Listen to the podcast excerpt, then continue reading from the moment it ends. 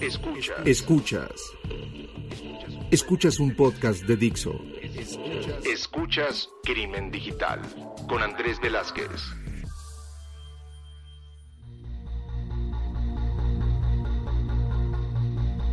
¿Qué tal amigos? Bienvenidos a esto que es Crimen Digital, su podcast de ciberseguridad, delitos informáticos, cibercrimen.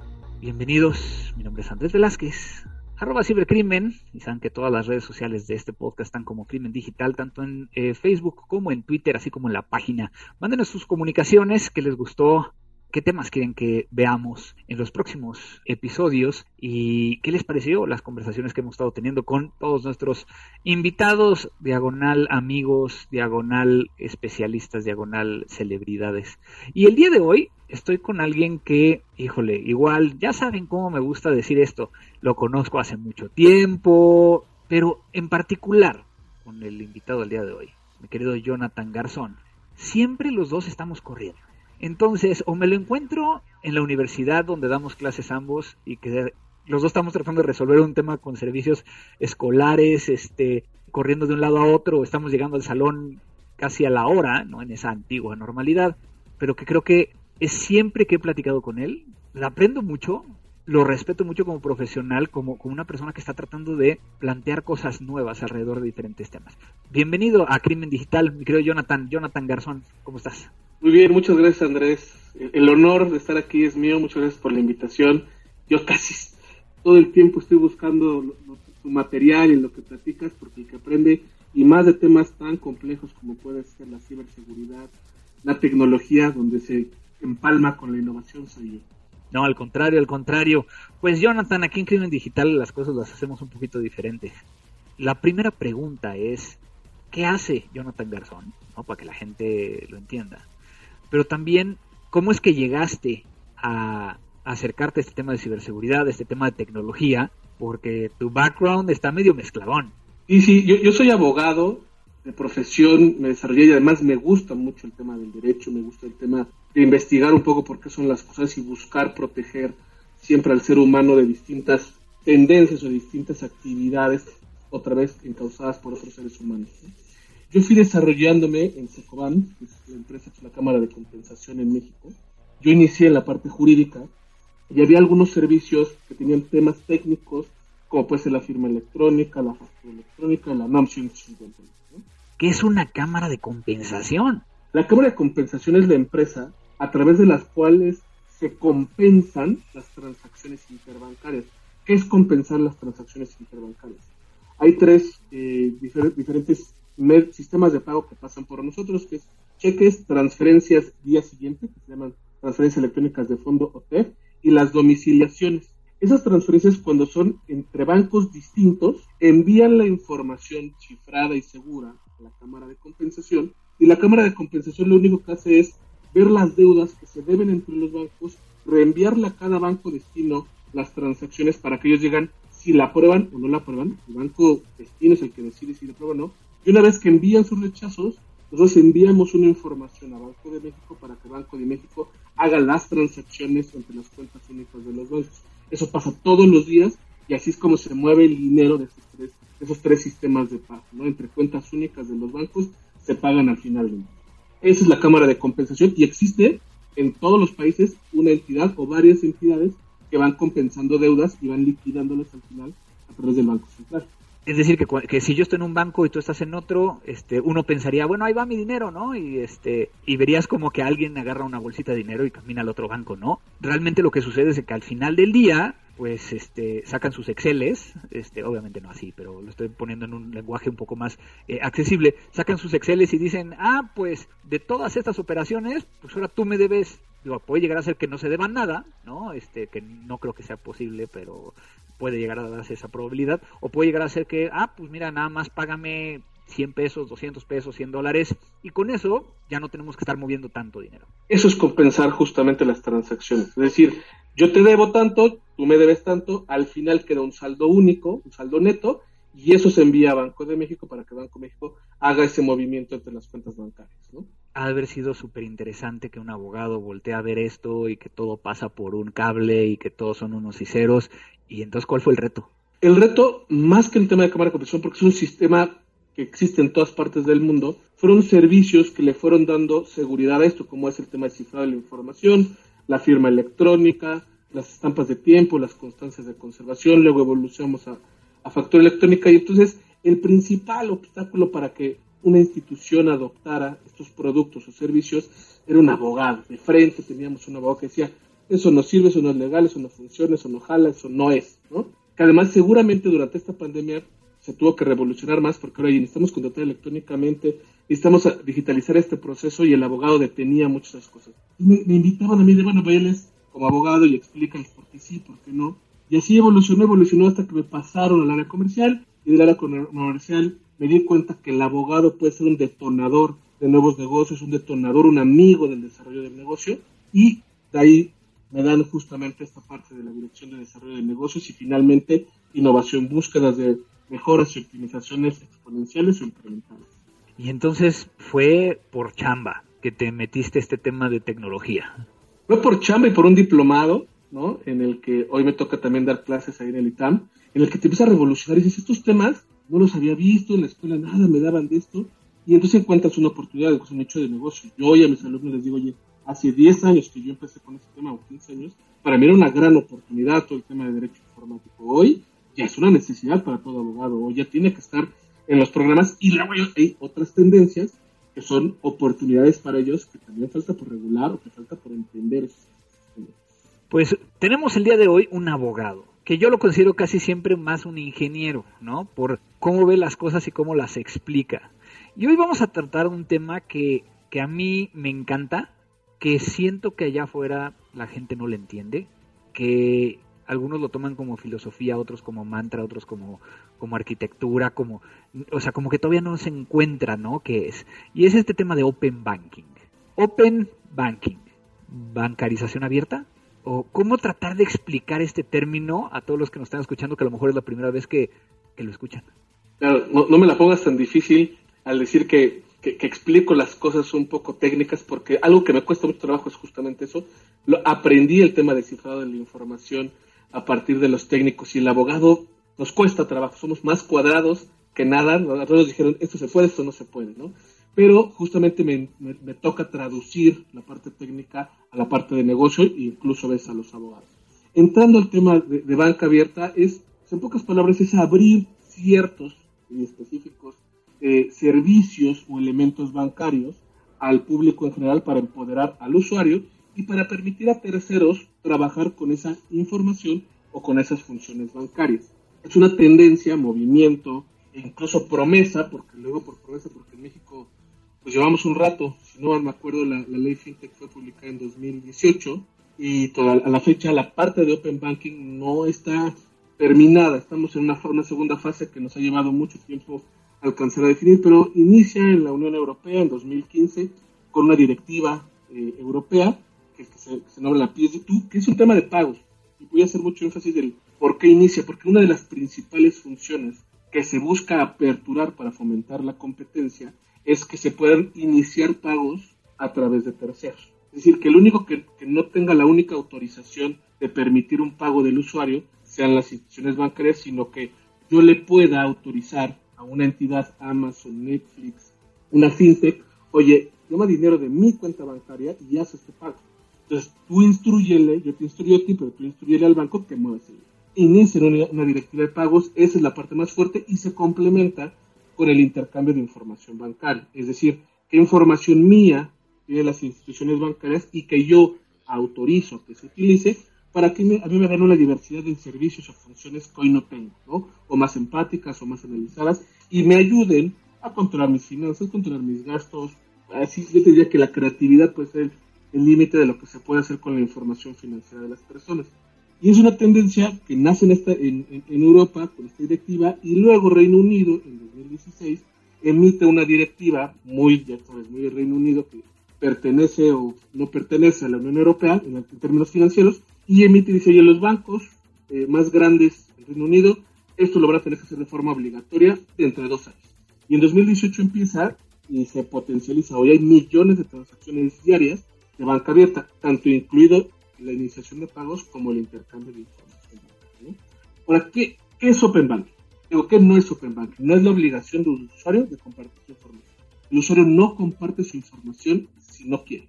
Entonces, eh, ¿qué otra cosa es? No, ¿qué otra cosa no es? No es la explotación de datos personales sin mi consejo. Es el empoderamiento del usuario. O sea, a mí me dan el poder de decidir mi información financiera, con quién la comparto. O sea, yo a quién se la puedo dar.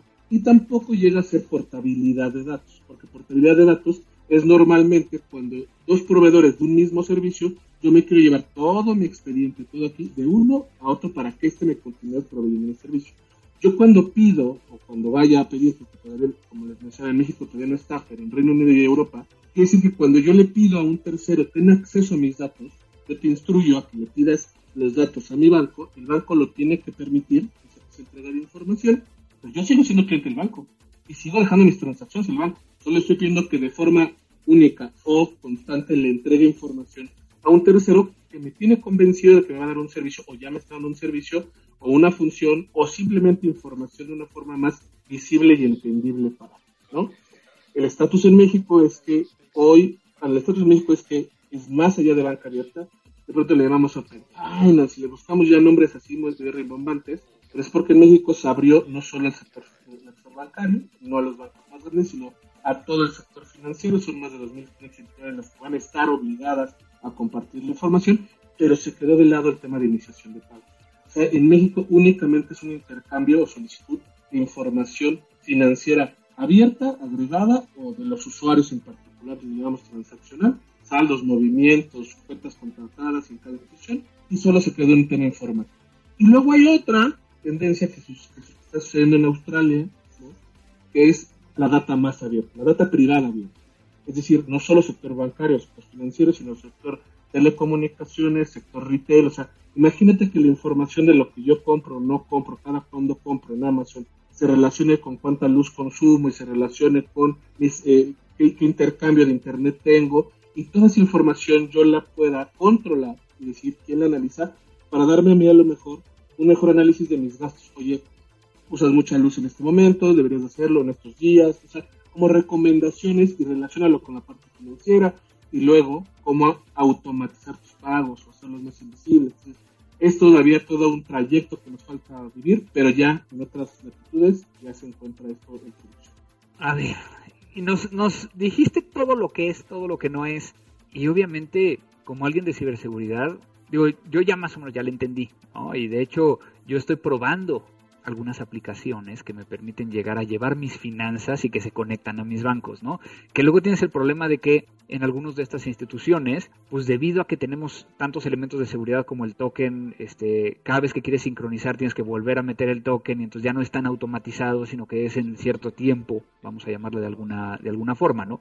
Ahora, lo que yo sí he visto es de que hay muchas personas que están en áreas de seguridad de la información, en temas de ciberseguridad, que les da pánico esto. Y normalmente es por el hecho de, oye, pero es que se están conectando, ¿no? Y están haciendo peticiones, ¿no? Y que esa petición, si bien a lo mejor puedes llegar a, obtener únicamente información acerca de estos movimientos, pues si vulneran ese web service, este, porque a lo mejor mis desarrolladores, y entonces ya entramos aquí en todo un tema de, a lo mejor el web service puede llegar a estar vulnerable o puede ser vulnerable o no se están haciendo los esfuerzos, pues también les da pavor, que tiene que ver un poquito con, con esta estructura de pues, eh, ciclo de desarrollo seguro, o sea, que se puede llegar a hacer. Ahora, ¿por qué explico todo esto? Porque creo que la tendencia es más hacia, hacia compartir estos datos y no, no, no vamos a tener de otra. Entonces tendremos que verlo más desde una visión de sensibilizar a los tomadores de decisiones y a la gente de seguridad, o ciberseguridad en este caso, a no decir no, sino a decir cómo, ¿no? Acabas de ver la cachucha que a mí me tocó vivir, la de el que siempre decía que no y por qué no se pueden las cosas como abogados. Hoy quien está tomando un poco la cachucha, bien o mal, son las áreas de ciberseguridad. Dice, no, no, no, esto no, esto no, esto no. En vez de decir, a ver, sí se puede hacer, pero hay que tener esos elementos de cuidado. El problema de los elementos de cuidado que pueden ser tan robustos y tan seguros que destruyan la usabilidad y la experiencia del consumidor y por lo tanto no se ocupen. Entonces siempre tiene que haber una estrategia de equilibrio entre la seguridad y la usabilidad. ¿no? ¿Cómo realmente identifico a los defraudadores y no trato a mis consumidores como defraudadores y a los defraudadores como consumidores y los dejo pasar fácilmente. Entonces, ese equilibrio siempre es interesante. Algo que me faltó explicar para dar un poco de respuesta a lo que, lo que del Open Banking es que se sustenta técnicamente en algo, algo llamado APIs, ¿no? interfaces de programación de aplicaciones y que son, me cuesta mucho trabajo cuando hablo con un técnico decirlo, es la interfaz, el mecanismo, el medio a través del cual estandarizado. La ventanilla única. La ventanilla única entre que se intercambian de forma estandarizada esta información. Y las APIs, adicionalmente, cuando estamos hablando de temas de datos, de las personas, transacciones, saldos, movimientos, requieren de otro mecanismo de autenticación. Hay, según yo, dos o tres, que es la autenticación abierta, u otros, que además ya los vivimos, que es el ejemplo clásico es, oye, descargo una aplicación y esa aplicación me dice, oye, o te registras o te identificas con cualquier otro de los candados de identidad, que es Google, Facebook, ¿no? Cuando, o, Apple. Cuando yo escojo alguno de esos tres, esa comunicación va directamente a Facebook, va directamente a Apple, va directamente al mecanismo. Es decir, me olvido de la aplicación, la aplicación se queda en segundo plano, voy directamente con Apple y Apple me dice, oye, esta aplicación nueva, que queriendo descargar, me dice que eres tú y que le des ciertos datos para que te puedas autenticar y puedas entrar a esa herramienta. Si eres tú, entonces te pide tu mecanismo con el que te autenticas, tu contraseña de Google. Y luego ya que Google dice, si eres tú, entonces me voy a dar un mecanismo de autenticación para que siempre en el futuro esta aplicación se conecte conmigo y yo le entregue esta información y regresas a la aplicación. Pero lo importante es que sales de la aplicación, te vas a tu mecanismo original y ahí te autenticas y ahí entregas tus llaves y regresas. Cosa que según yo, en las herramientas que tú estás ocupando, Andrés, no funciona así. Las que estás, las que estás ocupando son eh, screen scrapping. ¿Qué hace el screen scrapping? Que además tú seguro lo sabes más que yo. Tú le estás dando tus credenciales de acceso a tus bancas electrónicas y lo que hacen las bancas electrónicas, lo que al final intentan entender las bancas electrónicas, que son, son elementos automatizados, es, es Andrés Velázquez. No está pensando que es Andrés Velázquez le dio su credencial a una aplicación segura o no segura para ir a recibir la información, sino que utiliza las credenciales que tú le diste, por lo tanto, para la banca electrónica, tú eres, o sea, la aplicación es Andrés Velázquez, y toman la información, ¿no? rascan de la web la información y se la llevan para presentártela de una forma diferente. La funcionalidad final, que es que tú entiendas tus finanzas, ese es el objetivo del Open Banking, en parte, pero el mecanismo tecnológico puede no ser idóneo. ¿Por qué no puede ser? Porque justamente dicen, oye, ¿Cómo sé que realmente eres tú? ¿Cómo das de baja? ¿Cómo almacenan las contraseñas y los usuarios estas aplicaciones? Entonces, y en cambio en, las APIs, en el, tema de Open Banking, funciona como te lo digo. hay un intercambio a un origen, en este caso sería el banco, y el banco te autenticas con él y él entrega credenciales específicas para ti a esas aplicaciones para el intercambio. Entonces, Qué, interesante, porque hay veces de que, de que precisamente entendemos mal, ¿no? Ahora, ya, ya no me quedó tan claro y a lo mejor lo preguntaría de nuevo, ¿no? Estas aplicaciones, ¿no? Que es un, un intermediario que va a hacer este scraping, ¿no? De, la página, van a ir a, hacerse pasar por ti para sacar la información. ¿Sigue siendo Open Banking? No, Open Banking necesita las APIs. Ok. Déjame decirlo así porque además yo conozco varias de esas aplicaciones y es que, y también lo entiendo, mientras no haya Open Banking, eso quiere decir que no puedo salir y brindarle estos beneficios a los usuarios, no está prohibido. Pero en, términos generales, podría, incluso, fíjate lo que voy a decir, que es muy arriesgado, podría decirse que están usurpando la identidad. Alguien está haciendo pasar por ti. Oye, con tu consentimiento, está bien, pero el banco eso no lo sabe. O sea, la banca electrónica no sabe que hay un intermediario. Podría identificarlo de acuerdo a la IP con la que se conecta y quién consume el web Pero volvemos al contrato de adhesión. El buen o mal uso de tu contraseña es responsabilidad tuyo. Si por alguna razón... Tú la eh, cediste. Exactamente. La das, ¿no? Entonces yo te diría que en términos generales no es Open Banking. En todo el mundo Open Banking requiere de las APIs, pero también me pongo en la posición de estas aplicaciones y mientras no existan no puedo limitar al usuario de esos beneficios es, como si no pudieran existir hasta que las regulaciones, ahí es cuando la regulación pudiera ser el obstáculo de la innovación. Entonces hay muy poco open banking. Hay más temas de, scraping y, otros mecanismos que realmente lo que están haciendo es, es aprovecharse de esta, de esta situación. Ahora, ¿por qué los bancos y por qué estas instituciones financieras no se han volteado tanto a eso, hacia la parte de sí generar estos APIs, sí brindar los servicios?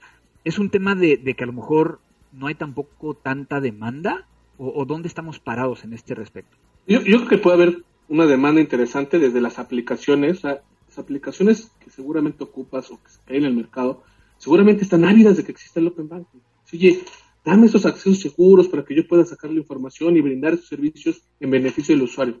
Yo creo que demanda hay. El problema es un tema tanto cultural como regulatorio, ¿no? Yo banco, tampoco te voy a entregar la información porque tengo un tema de ciberseguridad, protección de datos personales, a menos de que me digas el cómo tú como autoridad me vas a decir, si lo compartes de esta forma y todo, no estás vulnerando la privacidad de las personas. Entonces, si yo fuera banco, te diría, espérame, sí quiero compartir, pero tampoco tengo la claridad que la ley hoy me medio diga que sí, pero le falta la regulación secundaria para decir cómo estoy cumpliendo la regulación. Si luego el supervisor ni siquiera quieres que, que te vayas a la nube a operar porque dice, no, a ver, ten tus servidorcitos, ¿no? o déjame analizar en qué servidor en la nube estás, lo cual también rompe con un poco del esquema de, la nube. Aunque yo te voy a decir una cosa, también conozco escenarios donde ya, han sido aprobados ciertos servicios. Sí, cada vez va siendo más. Claro. Y bueno, regresando a este tema de perfil banca, y otro es un tema cultural. Es decir, si te das cuenta, el pensamiento del, de la banca tradicional es, oye, es mi cliente, a mí me costó mantenerlo, a mí me costó tener su información, cuidarla y todo. Entonces yo soy una muralla es una muralla que protege la información del usuario y el usuario confía en mí. Y ahora me están diciendo que yo esta muralla le rompa cachitos para que alguien, diversas entidades autorizadas, vaya y consuma esa información. Y además esta, e, e, este ahora puente, ya no es una muralla, ya es un puente, yo lo tengo que construir, yo lo tengo que cuidar para que extraigan valor de mí. También es un tema de... Ahora, hay que cambiar esa, esa idea, porque si no lo hace, si sigue siendo una muralla, la gente cada vez quiere integración más con sus aplicaciones, con sus videos. O sea, quiere integrar su vida financiera con otros elementos de su vida.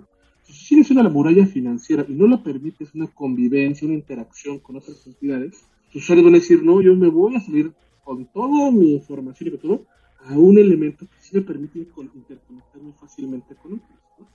Cuando empiecen a ver los usuarios esas soluciones, si la banca tradicional no está preparada, el consumidor se va a ir por los beneficios que le pueden brindar otros que sí te integran y te interconectan. Y es muy interesante porque cuando empezamos a unir todo esto al tema de ciberseguridad, no estamos hablando de que, de que a nivel de ciberseguridad no se pueda.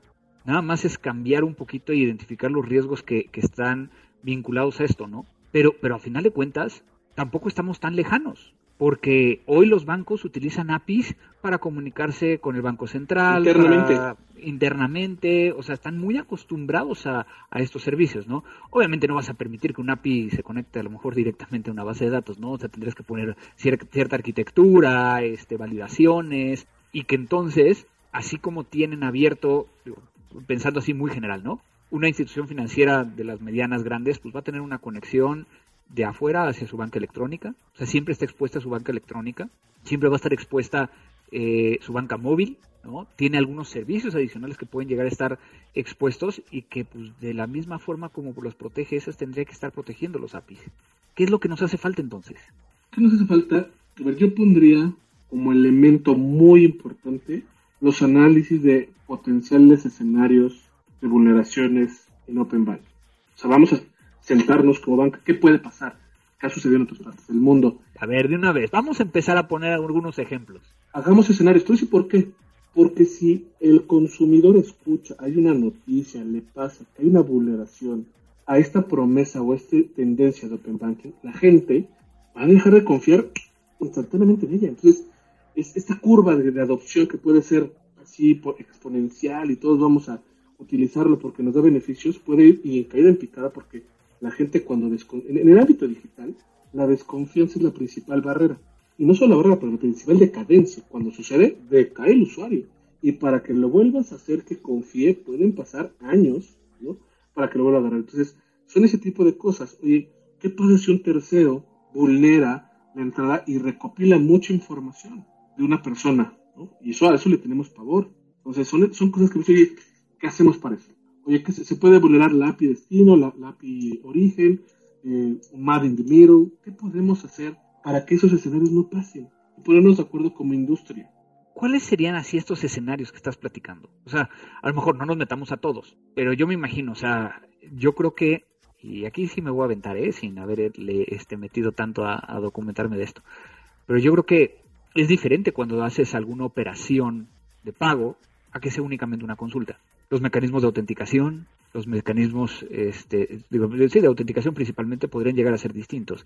Ahora, el mantener el mismo cifrado en ambas, en ambas situaciones, pues te permitiría llegar y entonces ya estás generando escenarios de tratar de evitar que alguien lea la información que no está permitido. O sea, volvemos a las bases. O sea, tampoco es un tema tan complicado como para que no funcione, ¿no? Tienes razón en el tema de pago.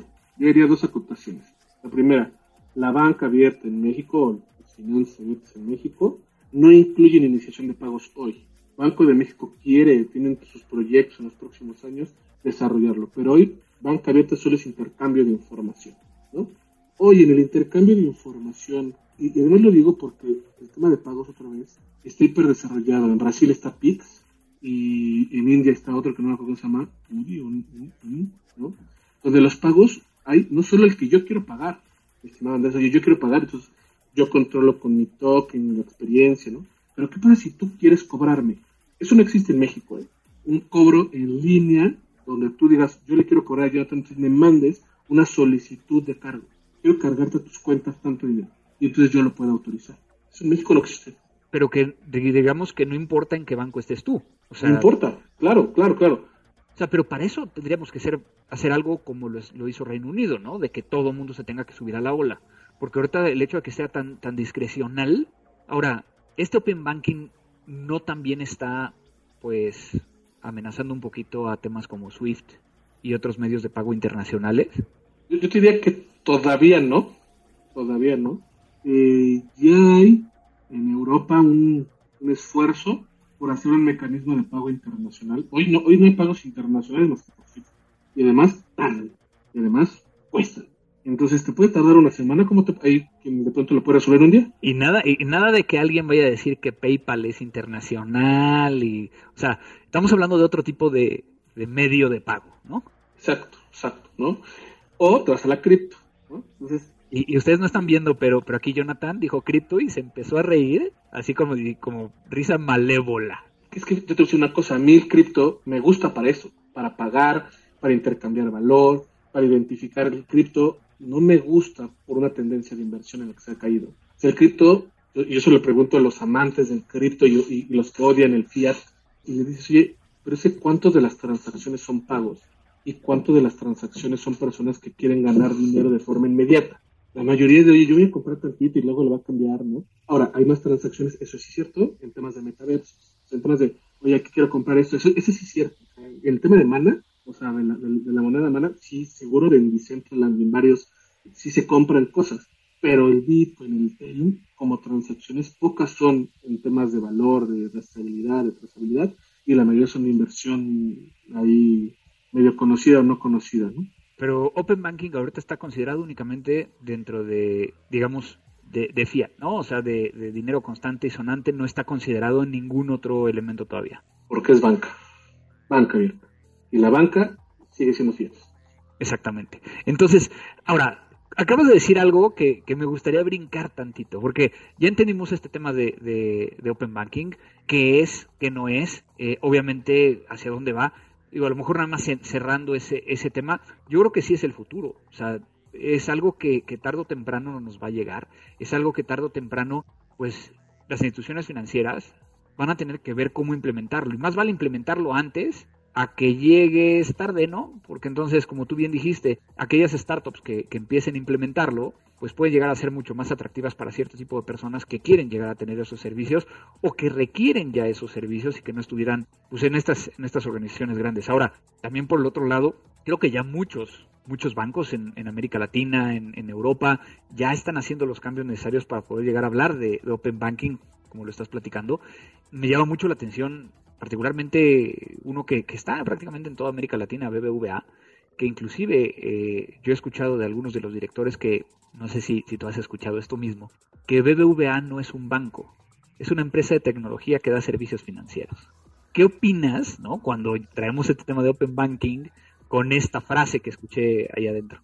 Eh, el tema de somos una empresa de tecnología no empezó con BBVA, viene de otro banco hace mucho tiempo, es cierto, pero incluso ya está trazada, ya, no suena tan, tan hot la, la, la, la frase. Ahora somos empresas de experiencia. A ver, a ver, sorpréndeme, porque porque yo traje aquí, yo, yo trataba aquí de, dejar algo así como de wow, pero a ver, ¿qué es lo que tendrían que estar haciendo? De todas las empresas son empresas de experiencia.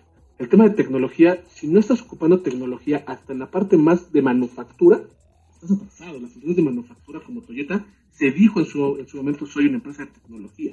¿No?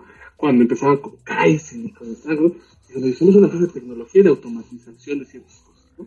Entonces, ya no, ya no hay duda, somos una empresa, ya somos empresas de experiencias. ¿Quién va a dejar las mejores experiencias? Quien tenga la información del usuario y los gustos y las tendencias del usuario. Eso es Open Banking. O sea, para poder una buena experiencia a cada usuario tienes que personalizarla, hacerla modular, no darle un producto o una experiencia para todos, sino específicamente, Andrés, a ti te gustan estas cosas y te voy a dar esa experiencia, incluso en la banca. No a todos nos gusta, y hacemos las mismas funciones bancarias, y nos gustan las mismas botones y funciones unas que otros. Hay, hay, gente que la banca la usa por crédito, hay gente que la usa para pagar, hay gente que la usa para ahorrar, ¿no?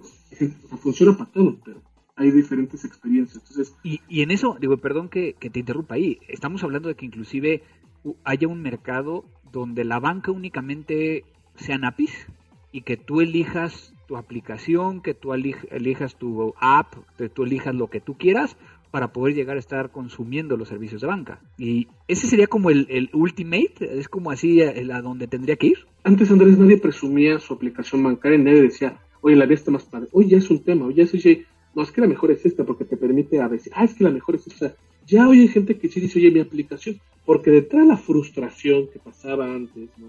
la, experiencia de sucursal, a la experiencia de aplicación ya es grande, o sea, ya, ya, ya es mejora. No todo se puede hacer en, pero ya se presume poco a poco las aplicaciones bancarias y llegan a ser, llegan a ser relevantes. ¿Cómo se puede personalizar la, banca con, con estos temas de, datos? Ahora, si tú te has dado cuenta, ahora hay otra tendencia de que toda empresa puede ser una fintech. Toda empresa puede ser una fintech. Porque toda recibe pagos. Y si estás además en el consumidor final, fíjate cuántas empresas han sacado nuevos métodos de pago en los últimos, o sea, año y medio. Oxxo ya tiene el suyo, Rappi ya tiene el suyo, Uber ya tiene el suyo. Oye, con alianzas bancarias o no, está bien. Pero ya muchos le están una tendencia de, oye, yo quiero manejar ese dinerito que la gente tiene, que la gente guarda y paga con eso. Entonces le voy a dar un valor a la persona para que me deje sus fondos aquí y me utilice para pagar. Porque además en el pago hay ciertas comisiones todavía, ¿no? hay un mercado de dinero. Incluso hay un video en YouTube que dice, todas las empresas le estamos quedando la fintech porque quieres manejar recursos que no son propios para financiarte o ganarte un pedacito de ese pastel que está a la mano, porque tú ya recibes pagos. Y a ti te cuesta guardar el dinero y manejar el dinero. Ahora imagínate que te ayudan a pagar y a moverlo y que esté fluctuando el dinero y haciéndote ganar dinero. Entonces también es otra tendencia. ¿Y eso hará que ya no existe el dinero en efectivo? No lo sé, yo, yo creo que el tema del dinero en efectivo en México, específicamente en México, tiene varias vertientes. Uno, no es fácil abrir una cuenta bancaria, todavía es complejo. Dos, hay un temor fiscal. si lo meto al banco, sí me van a quitar impuestos, no van a tener impuestos. Entonces, hay esa parte. Y tres, que toda la cadena reciba el pago digital. Es decir, si tú, es lo que le pasa un poco a Cody, ¿no? Si tú recibes un pago de, por Cody y tú estás en el mercado pero a quien tú le compras o a quien tú le compras tu fruta o tu carne no te recibe CODI, ¿quién tiene que ir al banco a sacar el efectivo?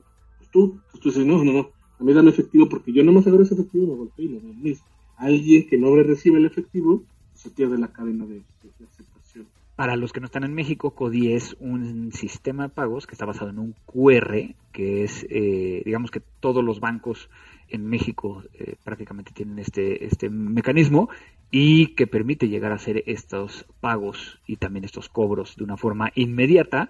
A través del celular. Exactamente, que, que yo veo que algunos sí lo ocupamos, pero no todos, como que a la gente le cuesta mucho trabajo. Yo diría que casi nadie lo ocupa, Andrés. Hay muchas cuentas relacionadas, pero si hay, no sé, 20.000 transacciones diarias, son muchas. Sí. Y eso para un, para un sector financiero como este, ¿no? Ve cuántos space hay. De space debe haber al menos un millón diario. Así es, así es. Pues bueno, yo creo que hemos platicado mucho, mucho de, Open Banking desde las perspectivas estas de qué es el, tema de ciberseguridad, el tema de, hacia dónde tiene que ir. Me gustaría que vayamos cerrando este tema. Desde la perspectiva de entonces qué papel juega la parte de ciberseguridad y la parte de, pues, de delitos informáticos, porque al final de cuentas estamos abriendo también una, una puerta. Y yo vuelvo a decirlo, yo estoy a favor del Open Banking, yo creo que hay muchas cosas que hacer, prometo no decir no, sino que hay que buscar el cómo. Pero entonces, ¿cuál sería como la conclusión alrededor de todo esto y qué es lo que nos espera? Es que no se puede estar en contra, porque puedes opinar que no se haga, pero es una tendencia mundial, no solo del sector financiero, sino de muchos sectores, de permitirle al usuario, empoderar al usuario, de que haga con su información lo que él decide. Y es la única forma de todas las industrias de personalizar los servicios. Hoy, ¿cuál es el mayor activo de Netflix, el mayor activo de Amazon? La información, conocer a sus usuarios y saberles hacerles recomendaciones. No, no, podemos ir en contra de la personalización y de del avance que nos permite manejar la información pues, no tan clara como un Excel, como tú decías, Andrés, ¿no? Que puedo obtener mucha información de muchas fuentes y generar un producto o servicio que solo tenga el nombre de Andrés, porque Andrés es único y el servicio que le voy a proporcionar a Andrés es único, recomendaciones, interconexión, promociones, facilidades, ¿no? Entonces, no se puede estar en contra del Open Banking, ¿no? Se puede opinar, pero va a pasar. Entonces, si no estás metido en el sistema, te van a dar una revolcada. Y ahí lo que estás hablando es de que tenemos que estar ahí los abogados, los arquitectos de, de, TI, los arquitectos de ciberseguridad, eh, seguridad de la información, datos personales. Los de negocio, los de seguridad, los técnicos, los de infraestructura, los directores, de estrategia. ¿Qué voy a hacer con mis datos y con quién quiero compartir? O sea, con quién voy a hacer estrategias muy importantes porque quiero que utilice los, los datos de mis usuarios y quiero que, que tome su consentimiento porque ellos lo valoran. Pero sí va a ser el tema de, de, preguntarnos qué vamos a hacer o es más de necesitamos subirnos a la ola y pues vamos a tener que compartirlo sí o sí. Es que subirte, subirte a cualquier juego, a cualquier experiencia, sin prepararte te puede dar unas sorpresas, te puede ir muy bien, pero te pueden dar unas sorpresas terribles, ¿no? O sea, tienes que decir, ¿dónde quiero yo compartir mis datos y de quién? Porque esa es la otra, Andrés. No solo les voy a compartir y esa ¿de quién quiero datos? ¿Y qué voy a hacer con ellos? Creo que esa es la parte que se nos olvida. Claro, porque también yo voy a ser un proveedor de experiencias. Entonces, ¿de quién quiere esa información y para qué la quieren? ¿Qué la voy a construir? ¿Cuál va a ser el beneficio que al final va a convencer al usuario a decirme, si te comparto mi información? Creo que acabas de darle en ese clavo donde todas las conversaciones que yo he tenido de Open Banking es, es que yo no quiero dar mis datos. Y nadie está preguntando, pero es que yo quiero los datos también de allá, ¿no? Para poder llegar a, a, potencializar lo que yo estoy pensando y lo que yo estoy queriendo llegar a hacer. Porque incluso puede ser entre bancos. O sea, yo quiero los, bancos, los, datos de esos siete bancos para ver dónde está parado el, consumidor y ofrecerle a lo mejor algo mejor. Si me sale, si me sale mi, estrategia de negocio, le voy a ofrecer algo mejor de lo que tiene ya. Y puedo, siempre y cuando el, el propio eh, consumidor me dé, me dé la autorización. Qué interesante. ¿Vamos tarde para esto? Y dolorosamente tarde. Fuimos el ejemplo internacional latinoamericano, latinoamericano, con la emisión de la regulación FinTech en 2018, donde se incorporó eh, el tema de Open Banking y esta, esta lentitud o parálisis por análisis que no ha permitido la emisión de la, de la, segunda fase de la regulación nos ha puesto ya en segundo plano. Hoy ya Brasil está más adelantado implementándolo, Estados Unidos, Colombia, o sea, ya, ya tienen un avance interesante en su salida al, al, mercado y México todavía está estableciendo el estándar, las reglas, si se va a cobrar, si no se va a cobrar. Y eso para emisión de la regulación. Y es que en México tienes que emitir la regulación y luego dar un periodo de adopción que no creo que sea menor a nueve meses. Qué fuerte. Jonathan, muchísimas gracias por estar en Crimen Digital. Creo que me abriste los ojos cañón y para todos los que nos están escuchando, un área en la cual se pueden llegar a especializar. Necesitamos mucha gente aquí también. Muchísimas gracias por estar en Crimen Digital. Muchas gracias Andrés por la invitación. Cuídense mucho. Una excelente charla el día de hoy. Híjole, me llevo tantas cosas en la cabeza tengo tanto que leer y tanto que buscar, pero pues así es esto. Así es que, pues muchas gracias a Dixon, nuestra casa, a Vero que nos ayudó en producir y editar este episodio. Y pues, mándenos todas sus comunicaciones, mándenos las preguntas que les salieron alrededor de todo esto a Crimen Digital. Nosotros se los vamos a estar reenviando a Jonathan. Ahí pondré los datos para que lo contacten directamente en el post. Y pues no me queda más que decir que esto fue Crimen Digital. Crimen Digital.